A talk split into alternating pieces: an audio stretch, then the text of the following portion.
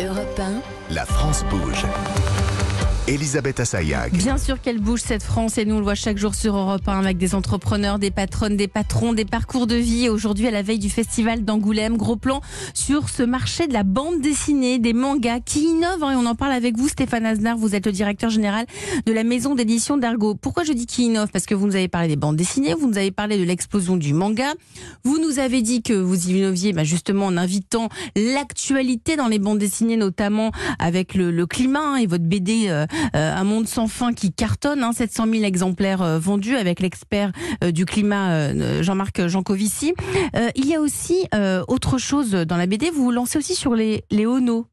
Alors, c'est le webtoon. Alors racontez-nous ce que c'est. Alors, le, le, le web... Ça m'a vraiment intéressé Oui, aussi. le, le webtoon, c'est quelque chose qui est en train de révolutionner la bande dessinée. Euh, c'est quelque chose qui nous vient d'Asie, comme souvent, Corée du Sud. et de Corée du Sud précisément. Donc, le webtoon, c'est une, une nouvelle façon de lire de la bande dessinée. C'est la bande dessinée de demain. Vous Mmh. connaissez autour de la table? Oui. Oui, on a vu un peu Timothée, Cédric absolument. Ouais, vous êtes des, des pros, donc normalement vous devriez connaître. Moi je ne connaissais pas, donc ça vient de Corée du Sud. Ça vient de Corée du Sud et c'est une, une lecture en fait sur smartphone, euh, case à case, en scrollant de manière verticale la bande dessinée. Donc c'est de la lecture verticale d'une bande dessinée. Et ça, ça, ça cartonne déjà en Asie. Ça cartonne. Alors, euh, il y a eu une annonce absolument incroyable qui a été faite fin 2022. Pour la première fois, le marché du webtoon au Japon a dépassé le marché du manga. Donc c'est la BD de demain. Vous avez bien entendu, donc le manga est passé derrière le webtoon. Il y a deux monstres aujourd'hui euh, qui s'appellent Kakao et Naver, qui sont euh, deux énormes conglomérats euh, sud-coréens euh, qui se sont lancés sur ce marché, qui sont en train de déferler sur le monde et sur l'Europe. Et donc, Donc nous, vous, nous- vous regardez évidemment, bah, c'est même même plus qu'on y regarde, Ah, c'est que notre groupe lance. euh, euh, alors il y a déjà, vous pouvez déjà le, le- le- le télécharger sur votre application. Il y a une bêta euh, version de Ono, l'application qui est lancée par notre groupe, qui a été lancée il y a, il y a quelques jours. Ça s'écrit comment ONO. ONO, ok. Comme onomatopée justement, Mhm. ONO. Et euh, il y a une, un lancement beaucoup, beaucoup plus large échelle qui sera Oui, fait il y en en a mars. encore un peu quand même. Voilà. Et donc c'est une nouvelle façon de, de faire de la BD. Donc euh, nous, en tant qu'éditeurs, nous, bah, nous nous y intéressons forcément et nous allons nourrir cette plateforme groupe de webtoon euh, d'Argo que nous allons développer et créer également.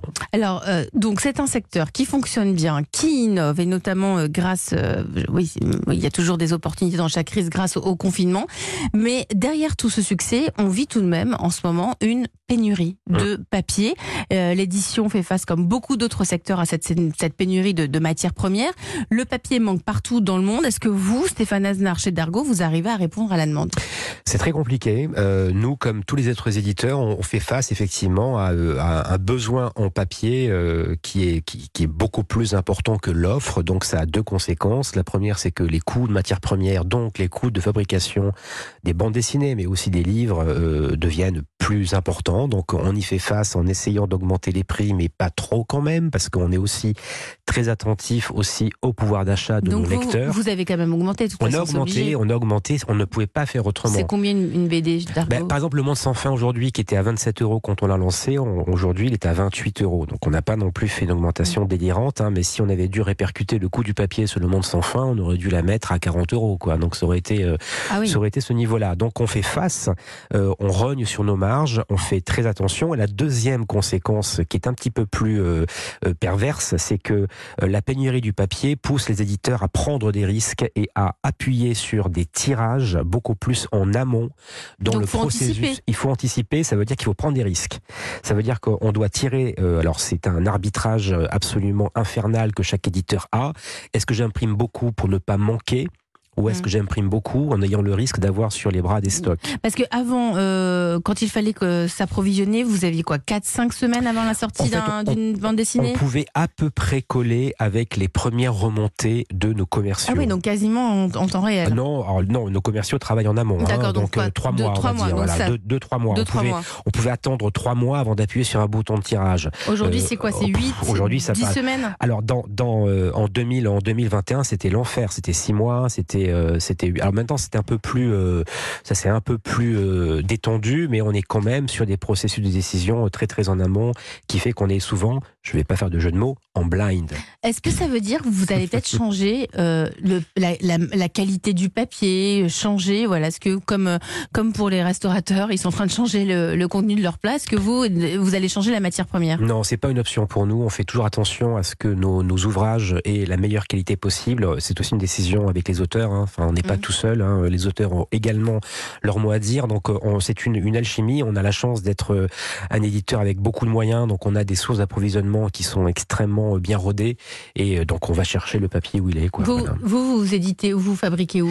Euh, Beaucoup en France. On a notamment une imprimerie qui s'appelle, enfin, elle n'est pas à nous, mais on travaille beaucoup avec PPO, qui est une, une, une, une imprimerie qui imprime beaucoup de bandes dessinées. Elle est où? À Palaiso. À Palaiso. On continue à mettre en avant les innovations du marché de la bande dessinée, du livre avec un entrepreneur qui a inventé un objet innovant pour lire toutes les parties d'une mauvaise position dans son lit. La France bouge. La pépite du jour. Et nous sommes avec Cédric Leguerre, vous êtes le cofondateur de Lysia. Cédric, vous avez 22 ans. Vous venez de Rennes. Votre entreprise a à, peine quelques mois parce que vous êtes toujours étudiant. Exactement. Hein, vous faites quoi? Euh, Du coup, je suis en école d'ingénieur à l'INSA de Rennes. Et donc, euh, la société a été créée en, en septembre et là, il nous reste cinq mois pour qu'on finisse nos études. Et quand je dis nous, c'est avec euh, mon cofondateur. avec Lucas. Vous êtes en, cinquième année euh, tous les deux. Alors vous, euh, l'entreprise a démarré dans votre lit. C'est un peu, c'est original. On peut dire ça. Donc pour raconter l'histoire, c'était à peu près 4-5 ans. J'avais l'habitude de lire dans le, bah, le soir dans mon lit principalement, dans une position pas très confortable avec une lampe de chevet pas du tout adaptée à la lecture. Une et... moyenne. Oui, très très mmh, moyenne. Mmh. Et comme j'avais une imprimante 3D, bah, je me suis dit pourquoi pas essayer de faire un petit prototype qui résout tous ces problèmes. Bah, c'est l'ingénieur qui parle. Bah, on hein essaye. Allez, vous allez nous raconter ce que c'est Lysia. Ça s'écrit L-I-Z-I-A. On écoute votre pitch. C'est parti. Et puis vous allez faire une petite démonstration en même temps. Hein. Exactement. Allez-y. Donc Lysia, qu'est-ce que c'est? Donc Lysia, c'est un petit accessoire de lecture qui se tient comme ceci. Donc il permet tout d'abord de tenir son livre à une main, ce qui est pratique notamment dans les transports. La deuxième fonctionnalité, ce qui permet d'allumer et d'éclairer les pages de son livre, ce qui est pratique pour le soir pour pas déranger son voisin de lit. Et enfin, la troisième, en bougeant la baguette dans l'autre sens, il fait aussi marque-page, comme ceci. Alors, allez-y, montrez-moi là avec la lampe qui s'allume, parce que je trouve ça vraiment, euh, vraiment pas mal. C'est la première fois qu'on parle sur le pitch, mais c'est tellement original. Ok, génial. Et du coup, c'est un petit accessoire lecture qui est entièrement fabriqué en France. Donc, euh, bah, tout ce qui est injection, fabrication, c'est fait en Vendée avec notre bureau d'études ASM. Et le reste, tout ce qui est assemblage, personnalisation, on fait tout ça sur Rennes, juste à côté de notre école. En plus, c'est 100% français. C'est tout ce qu'on aime ici à la France Exactement. Merci euh, pour votre pitch, euh, Cédric. Euh, elle coûte 19 euros, c'est ça? Tout à fait. Oh, ça va, en plus c'est accessible. On la trouve où? Sur notre site web en pré-vente pour Vous avez même monté un site web. Vous avez tout fait en quelques mois. On a tout fait. Bravo pour votre pitch. Vous en pensez quoi, Stéphane Aznar? Bah, Je trouve ça formidable. Euh, en général, les idées les, les, meilleures sont celles qui sont les plus simples. Mm. Et l'accessoire euh, que vous nous avez montré d'une simplicité euh, absolue et répond à un usage qu'on a tous expérimenté. Comment tenir mon livre d'une seule main? Donc mm. j'ai juste un tout petit regret, c'est que pour l'instant, je ne vois pas encore de bande dessinée mm. adaptable à, ce, à cet outil. Mais, on peut s'en servir sur tous les formats, non? Du coup, on peut s'en servir sur tous les formats, mais comme a dit Stéphane, c'est un peu plus compliqué. Donc euh, pour le tenir avec une bande dessinée, c'est plus comme ça. Du coup, il n'y aura pas la fonctionnalité de tenir à une main parce que bah, tenir une, à une main une BD, c'est très compliqué. C'est un peu lourd. Mais ça peut bah, faire éclairage et ça peut aussi faire euh, marque-page. Et puis c'est totalement chargé, hein, la batterie a 5 heures d'autonomie, donc euh, c'est formidable. Et moi je trouve ça formidable à l'heure où on ne parle que du numérique, que de jeunes entrepreneurs s'intéressent à la vitalité du livre papier. Donc c'est ouais, bravo, vous cochez toutes les cases. On va voir ce qu'en pense Nathalie Carré, qui est en charge de l'entrepreneuriat à la Chambre de commerce et d'industrie. Elle, son métier, c'est d'étudier toutes les boîtes qui sont en train de se lancer pour euh, les accompagner dans, dans, dans leur développement. Bonjour Nathalie. Bonjour Elisabeth, bonjour tout le monde. Alors donc euh, euh, vous Cédric, actuellement vous êtes en pré-vente, vous prévoyez de livrer vos clients en mars, mais vous recherchez évidemment de la visibilité en France et pourquoi pas l'international aussi? Exactement. Alors je crois que Nathalie, elle a deux trois suggestions à vous faire. Alors, votre produit est dans la catégorie des achats spontanés parce que, en fait, ce support n'a pas de nom connu. J'ai trouvé support à pouce pour lire, mais il y a aussi porte-page, par exemple. Alors, on cherche sur Internet objet pour tenir un livre ouvert et on tombe sur vous ou pas. Et on croise votre solution dans une boutique et on se dit, Super, c'est ce qu'il me faut. Alors évidemment, euh, pour être justement sur le chemin des lecteurs, il y a tous les clubs de lecture, de TikTok et consorts, mais vu que votre produit a trois fonctionnalités qui répondent à trois attentes différentes, on pourrait imaginer trois axes de commercialisation un peu différents. Un, la lumière. Au-delà du fait de ne pas déranger dans le lit, avoir une bonne lumière évite la fatigue visuelle qui peut arriver quand on lit avec une lumière trop faible ou une mauvaise lumière. Or, quand on est confronté à ce souci, on va voir son ophtalmo ou son opticien.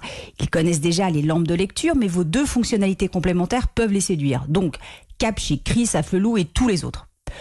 2. Le marque-page. Ça, c'est le coin des libraires. J'en dis pas plus puisque vous avez déjà fait un tour de France du livre et vous avez déjà rencontré des libraires qui seraient intéressés pour proposer votre solution chez eux.